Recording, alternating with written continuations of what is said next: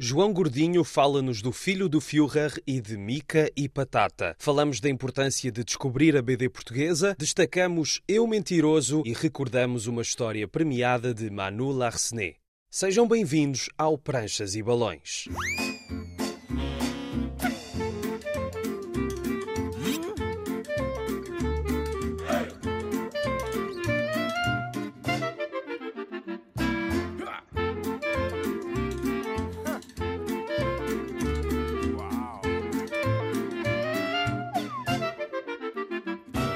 Cá estamos para mais uma viagem pelo mundo da banda desenhada. Hoje vamos dar outro destaque à BD portuguesa, mas agora vamos conhecer o nosso convidado de hoje. João Gordinho tem um nome engraçado, sim, mas não é só aí que está a sua graça. A sua BD também tem toques humorísticos e outras coisas. Depois de várias histórias curtas para concursos, lançou em 2019 O Filho do Führer, pela Escorpião Azul, a sua primeira obra de grande fôlego. Este cómic série B, é assim que o próprio autor o descreve, gira à volta de teorias da conspiração ligadas a Hitler, numa narrativa que, como nos diz a contracapa, nos leva a descobrir coisas que não estão nos livros de história. E em 2020, o João criou outra obra enquanto estava em layoff, uma história feita ao sabor da corrente, publicada semanalmente no site Bandas Desenhadas. É Mica e Patata em DAD. Os nomes e traços das personagens, bem como o lugar em que se desenrola a ação, é muito parecido com um outro universo de bonecos que bem conhecemos, aqui com um desenrolar de pequenas peripécias a satirizar a Covid-19 e alguns autores da BD Nacional, numa história que o autor diz ter sido mal desenhada cruelmente rabiscada à caneta Bic, restos de marcador e papel de qualidade duvidosa e que nem sequer foi escrita. Este projeto, que mais tarde foi publicado em fanzine, numa tiragem limitada, foi uma forma do João ultrapassar aquele momento com humor e boa disposição. Enfim, falámos com o convidado sobre estas obras e os inícios, quando era novo e começou a fazer bonecos. Naquela altura nós não tínhamos os meios de comunicação que temos hoje em dia, portanto, provavelmente seria alguma coisa que eu via na televisão, desenhos animados. Gostava de desenhar aviões, Uh, soldados e tudo o que tivesse a ver com isso. No fundo, desenhar para mim sempre foi uma forma de autoexpressão bastante eficaz. Aos poucos fui entendendo que poderia também transpor isso para a banda desenhada, não é? Na altura também a banda desenhada era uma coisa, arriscar-me a dizer que estaria mais ao alcance do que está hoje. Mas porquê? Era uma coisa que os miúdos da minha altura liam mais do que os de hoje em dia porque nós não tínhamos telemóveis, não tínhamos Playstations, a própria televisão também não. Não tinha tanta presença. É, sim, não hoje, tinha sim. tanta presença, tens razão. E, portanto, em qualquer, em qualquer esquina nós tínhamos uma banca a vender banda desenhada e, portanto, eu desde muito cedo, através dos meus pais, né, E através tive, da tua mãe em particular. Exato, tive acesso a esse tipo de comunicação visual que me agradava bastante. Mas depois tu tentaste, em 88, fazer alguma coisa com a banda desenhada, não foi? Em 88, olha, eu estudava aqui perto, nessa escola que já não existe, que é a Vitorino de Mese. Aqui na Conselheira Emílio Navarro, sim. Exato. O meu professor de História apanhou-me a desenhar no meio das aulas. Estavas a fazer balões Estava nos... a fazer bonequinhos, né? estava a fazer eh, tudo menos a ligar à aula em si. E o que é que ele fez? Eu pensei que ele me ia dar uma grande bronca. Pronto, até deu-me assim uma bronca, mas convidou-me para desenhar para um jornal que ele estava a projetar, que era o Livre Pensamento. E eu então, durante as quatro edições que aquele jornal existiu, desenhei meia página, que se chamava Irreverência Jovem. Portanto, ainda hoje tenho alguns originais uh, disso. Foi o teu primeiro trabalho. Pronto, e que ainda por cima era pago. Nessa altura nem sequer exigia isso, mas, pronto, mas era pago. Eu também gostava de ter levado raspanetes assim de professor. Mais ou menos nessa altura também concorri à Sobreda, fiquei em sétimo lugar, também não, não, não insisti muito. Se tivesses ficado uns lugares mais acima, tinhas investido mais no futuro? Não sei. Tinha a ver com a minha própria personalidade da altura. Não sei se. Eles até me pediram mais e eu não fiz. Uh, o problema acho que estava mesmo em mim. Porquê? Não, não, não sei, não, não estava a levar muito, muito a sério isso. São decisões que a gente toma. Sim, também, também eras muito novo, não é? Era novo, era demasiado novo. A partir de 2013, tanto eu com 43 ou 44 anos, decidi começar novamente apostar num talento latente ou espontâneo que eu acho que tenho, mas que não estava a exercitá-lo, não é? E comecei todos os anos a, a, a participar no, no Amador ABD, no, no, concurso. Só te deram o prémio que era para não concorreres mais, não é? em 2017 ganhei, quando costumo parodiar que foi só para nos dar o prémio a este gajo, que é para ver se ele desiste e não nos chateia mais com estas palhaçadas que ele manda. Mas, mas, mas não. Uns anos antes, em 2015 e 2016, foi quando comecei também a tirar o curso com o Penin Lareiro no, no, no, Museu Rafael Bardal Pinheiro e acho que esse aí é que foi o, o verdadeiro gatilho de tudo o que eu fiz a partir daí. E eu acho que vale a pena para toda a gente que quer aprender algo de banda desenhada, porque em Portugal não há muitos cursos assim, não é? E acho que se deve apostar nesse, nesse campo e dar apoio a quem quiser aprender. Tu dizes que o curso foi o gatilho, mas o que é que motivou esse gatilho? Eu acho que o curso foi importante para, pelo menos, eu já adulto, com responsabilidades, com, com um emprego fixo e horários em que tenho que me dedicar a outro tipo de coisas, esse curso para mim significava que eu tinha aquele espaço só para desenhar, ou só, só, só para aprender, ou exercitar uh, os meus desenhos e tentar ir, ir, ir, ir mais além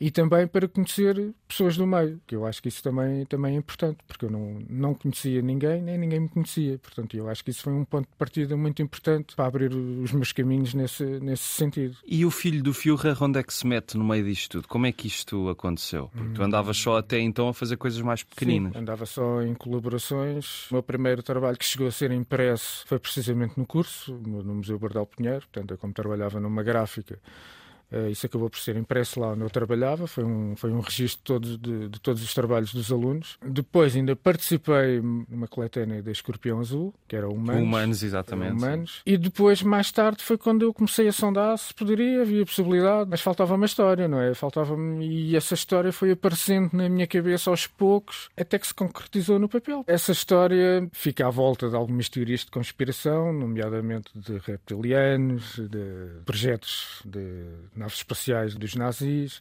e de, também de, de, alguma inconclusão sobre se alguma vez o Beatle morreu ou não. E isso foi de facto um assunto que eu pesquisei bastante e descobri, e isto que eu vou dizer não são teorias de conspiração, que nunca se chegou à conclusão de facto se ele, se ele morreu naquele bunker. Sim, exatamente, exatamente. E do outro lado, da Argentina, sempre houve muitos relatos de altas patentes nazis que estavam a chegar lá a toda a hora. Sim, e vários foram descobertos passados não sei quantos anos do fim da, da Segunda Guerra. És fã de teorias da conspiração? Sou um bocadinho. Acho que é uma fonte inesgotável de inspiração. Se calhar também são verdades escondidas, não sei. Se os nazis criaram naves espaciais, não sei. Acho que sim, mas... não é? Pronto, existem planos, a gente não sabe. Para o final da guerra, e isso não, não é nenhuma teoria, tinham um equipamento muito avançado mesmo. Mas as naves espaciais, pronto. É... Não sei se isso, isso consta, consta por aí, que havia aí uns UFOs, mas é como. Eu não acredito em bruxas. Alguém dizia, não acredito em bruxas, mas que elas existem, existem. Quanto tempo é que tu demoraste a fazer este livro? Uns nove meses ou mais. Se não tivesses os teus afazeres profissionais, se calhar terias sido mais rápido? Sim, sim, acredito que sim. Tu fazes primeiro que é um esboço a lápis e depois passas a que é a tinta da China, não? Eu é? Essencialmente gosto de usar os meios tradicionais. Gosto mesmo é de desenhar e de sentir o cheiro de tinta da China, old fashion.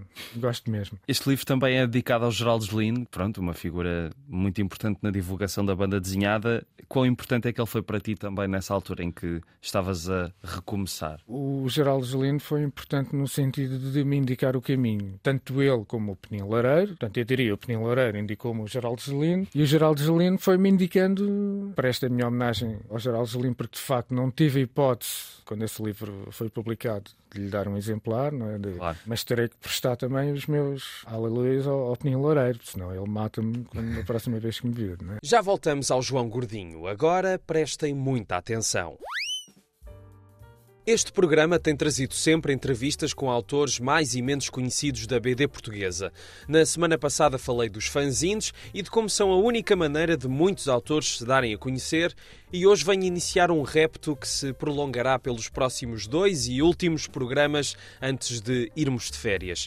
Além de dar a conhecer a BD portuguesa e de apoiar os fanzines, é preciso descobri-la. Temos aqui dado a conhecer artistas distintos, com propostas de BD igualmente dispares, com ou sem género, mais ou menos experimentais, e é todo um mundo que tem more than meets the eye, como dizem os ingleses, ou mais do que aparenta numa injusta tradução. O mundo da BD em Portugal, como deve já ter percebido quem acompanha o Prestas e Balões desde o início, não é muito conhecido. É, na verdade, um nicho que continua a ter dificuldade em saltar cá para fora, sair dos núcleos dos festivais ou da muita miudagem que hoje lê mangá.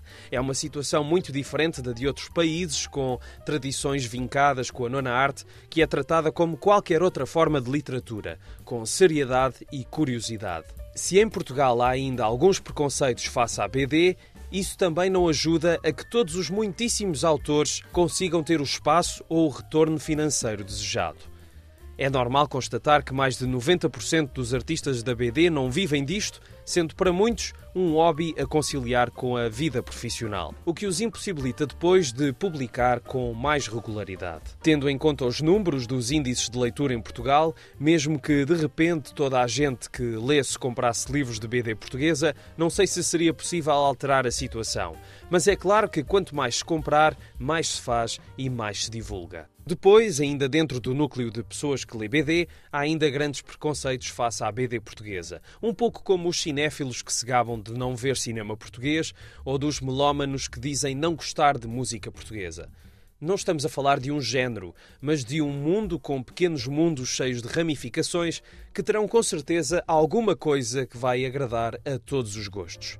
Então, por que não experimentar? É este o repto. Se está a ouvir este programa e ainda não leu nenhuma BD portuguesa, do que é que está à espera? Propostas não faltam. Na próxima semana darei três sugestões de BD de autores portugueses que já não estão entre nós e vale a pena conhecer as obras dos convidados do Pranchas e Balões. Hoje destacamos Eu Mentiroso, o final da trilogia de António Altarriba e Queco, editada pela Ala dos Livros, mas agora voltamos ao João Gordinho, que nos vai falar um pouco das circunstâncias que levaram a que, no meio de um layoff, fosse criar a história do Mica e Patata. Foi feito em tempo recorde, se calhar nem, ainda em dois meses, não sei. Isso foi uma ideia que me veio à cabeça quando eu estive em, em layoff e isso era três pranchas por semana. Exatamente. Três pranchas no, por semana para ser publicado no Bandas Desenhadas do Nuno Pereira de Souza, a quem eu também tenho que agradecer bastante porque me corrigiu aí muitos pontapés na gramática. E tu usaste canetas BIC para aqui? Usei canetas BIC e tudo que, tudo que me apetecia. Canetas Bic, depois usava canetas de filtro, depois tinta de China, foi, foi conforme. Soube-te mesmo bem na altura fazer isto? Sim, nessa altura foi muito terapêutico, devido a estar em, em layoff e na altura de confinamento também, né? praticamente não podíamos sair, foi muito terapêutico. Mais projetos deste género não te apeteceu fazer na altura? Ficaste, fizeste este? Uh... Ficaste? Fiquei por aí, mas não, não está fechado. Mas estou a dizer assim neste, neste no estilo. formato cómico. Aliás, até tenho alguns uns projetos em gaveta pode ter alguma coisa a ver também com o humor. Mas eu nem estava a falar do humor, estava mais a falar neste uma tipo continuação... de história. Não, que tu fazes uma prancha, neste caso, é meia prancha, não é? Sim, sim. E não sabes bem o que é que vai acontecer a seguir. Eu acho que isso é extremamente estimulante. Obriga-me a funcionar, a minha imaginação e a criatividade, e acho que é fantástico. Não, não estou fechado a nada disso. Estavas aí a falar dos projetos em gaveta, o que é que está em gaveta? Teria, por exemplo, uma continuação do Filho do Fiua, que inicialmente estava a começar antes de fazer o Mica Patata, mas que ficou parado. Tenho outros projetos, um que se chama Pencil Running, mas isso são tudo coisas que eu começo a fazer e depois fico ali meio parado, porque não tenho muito, não tenho tido muito tempo para para finalizar e às vezes para dar continuidade. Obviamente eu desenho no meu tempo livre claro. e nem sempre tenho, tenho tido tempo para uma, para uma história que requer algumas páginas e ou seja, para, para fazer para mais uma coisa, Exatamente. nem que seja a sequela do Filho do Führer, mais 9 ou 10 meses para aí. Exatamente. Preciso de um certo tempo ali, depois desta da pandemia, eh, eu tenho dado algumas voltas, mudei de emprego e não sei o quê, pronto. E tudo isso mudou, mudou um bocado a minha estabilidade, quer a nível de horários e, e às vezes até emocional, para falar a verdade.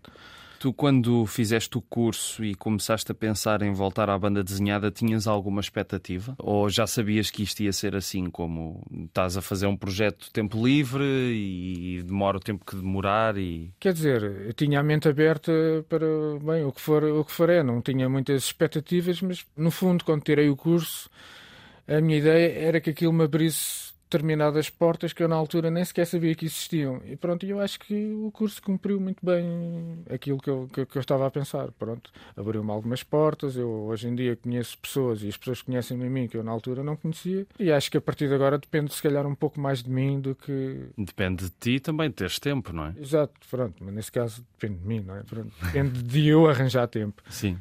Uh, e além da banda desenhada, tu também tens uma paixão muito grande pelo cartoon. Pelo menos eu vi pelos teus sites, tanto pelo, pelas coisas que tens do DeviantArt e no, uhum. naquela outra plataforma, o, o ArtStation, tens muitas caricaturas. Exato. Fala um bocadinho sobre isso, porque isso não é muito. Pelo menos não tenho encontrado muita gente da banda desenhada com essa paixão pelos cartoons e as caricaturas. Por acaso também é algo que eu também investi, que eu acho, acho extraordinário. Acho extraordinário nós conseguirmos retratar de um modo completamente exagerado e, e, até disparatado o rosto de uma pessoa e olhas para aquela pessoa, para aquele desenho e dizer, pá, mas este é o. Sim, sim. Eu acho que nós temos cá alguns caricaturistas pá, excelentes que fazem uns desenhos ridículos e eu consigo, pá, este é o Johnny Depp, okay. pá, eu isso acho apaixonante. É e foi uma coisa que eu também percebi que consigo fazer mais ou menos. Pronto. Sim, não, as tuas caricaturas, já, pelo menos as que eu vi, dava para perceber quem, quem é que estavas a caricaturar. E, sei lá, as pessoas se calhar até podem levar a mal, não sei, é, pá, porque no fundo é como se a gente pegasse nos defeitos, portanto, se alguém me fosse desenhar, fazia-me uns dentes enormes, ou,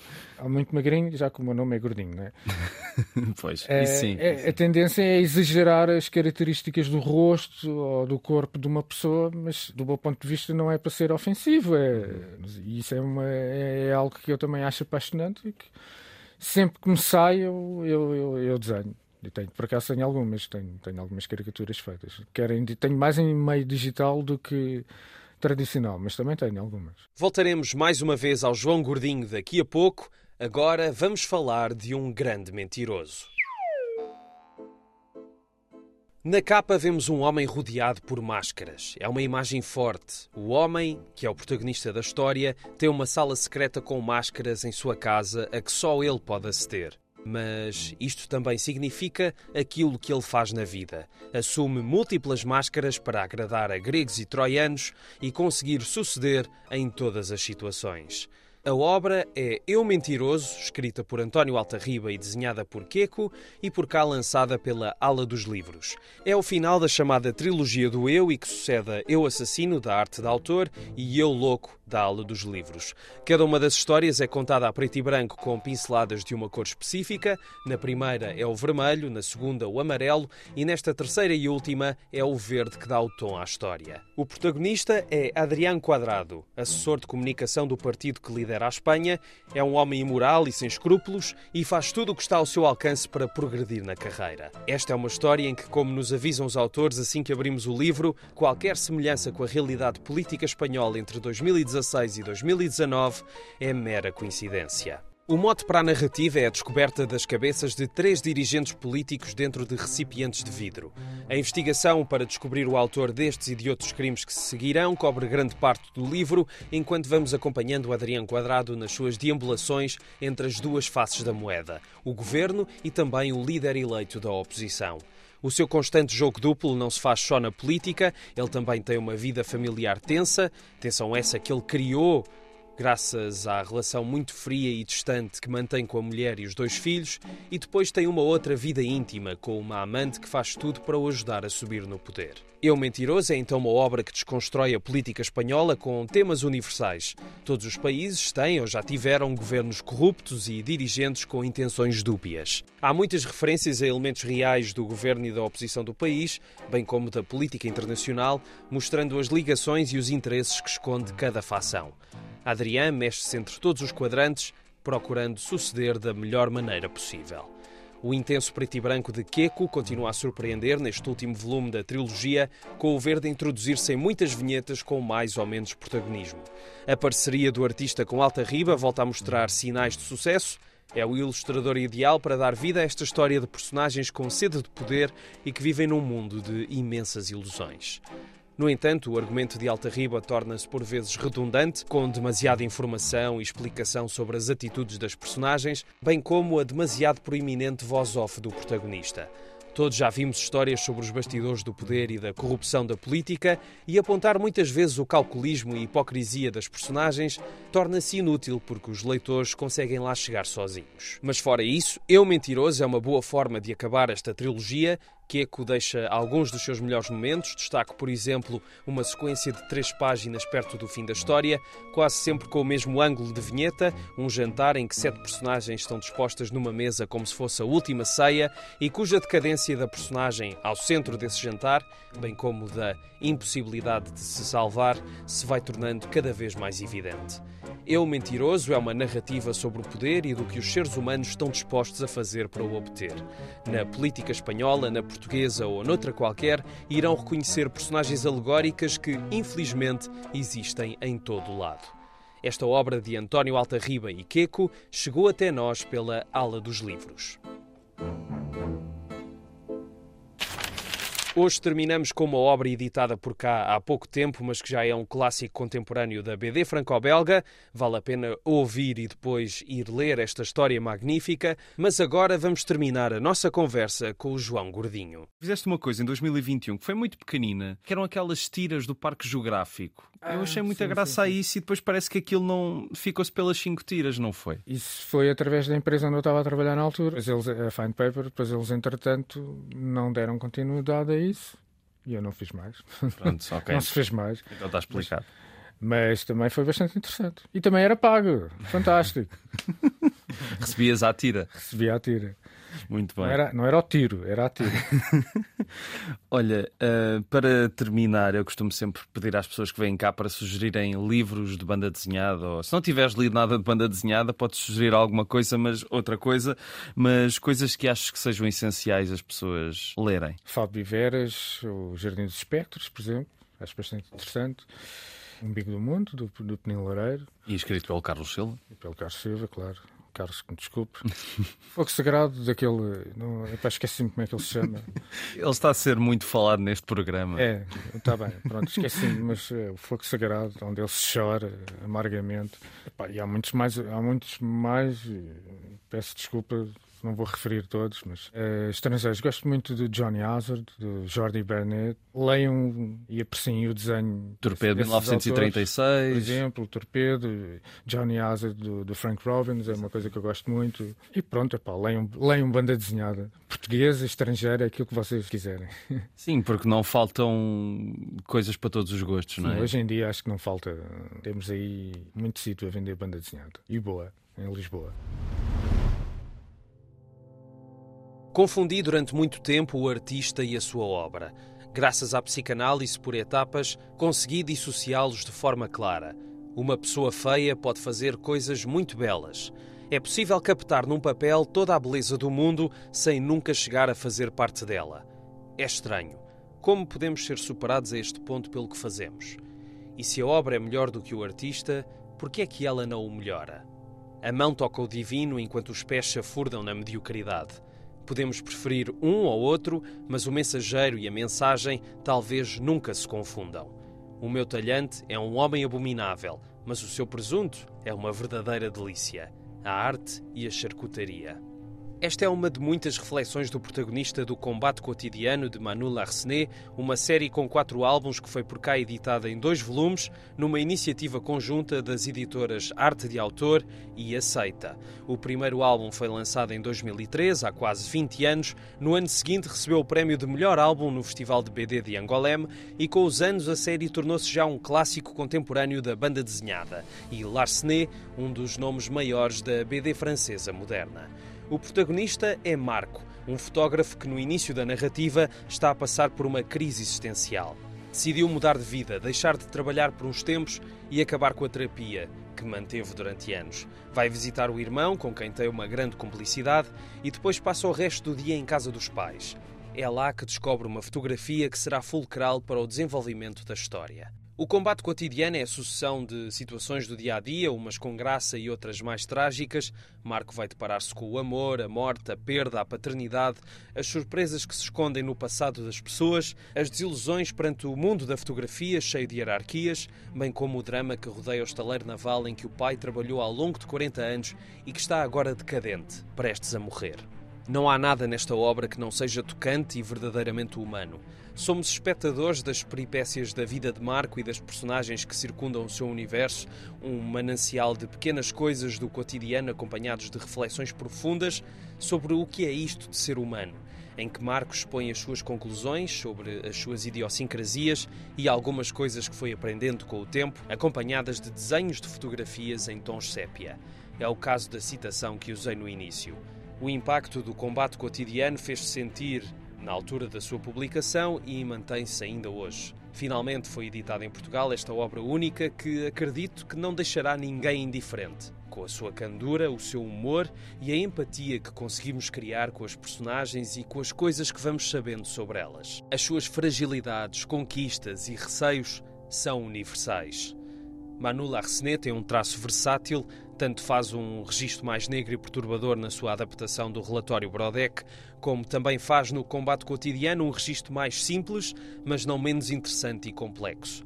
Terminou na altura certa, já que achou que não tinha mais nada a dizer depois de quatro volumes, e esses quatro volumes são uma leitura imperdível. Foi agora lançado o segundo volume duplo em Portugal, que reúne então os dois últimos álbuns, numa edição da Arte de Autor e da Seita. Ficamos por aqui. Estiveram a ouvir Pranchas e Balões na Antena 1. O programa fica disponível em RTP Play e nas plataformas de podcasts. Sigam-nos no Facebook e no Instagram, Pranchas e Balões, tudo junto. A sonoplastia é do Tomás Anaori, a entrevista foi gravada pela Leonor Matos e eu sou o Rui Alves de Souza. Até à próxima.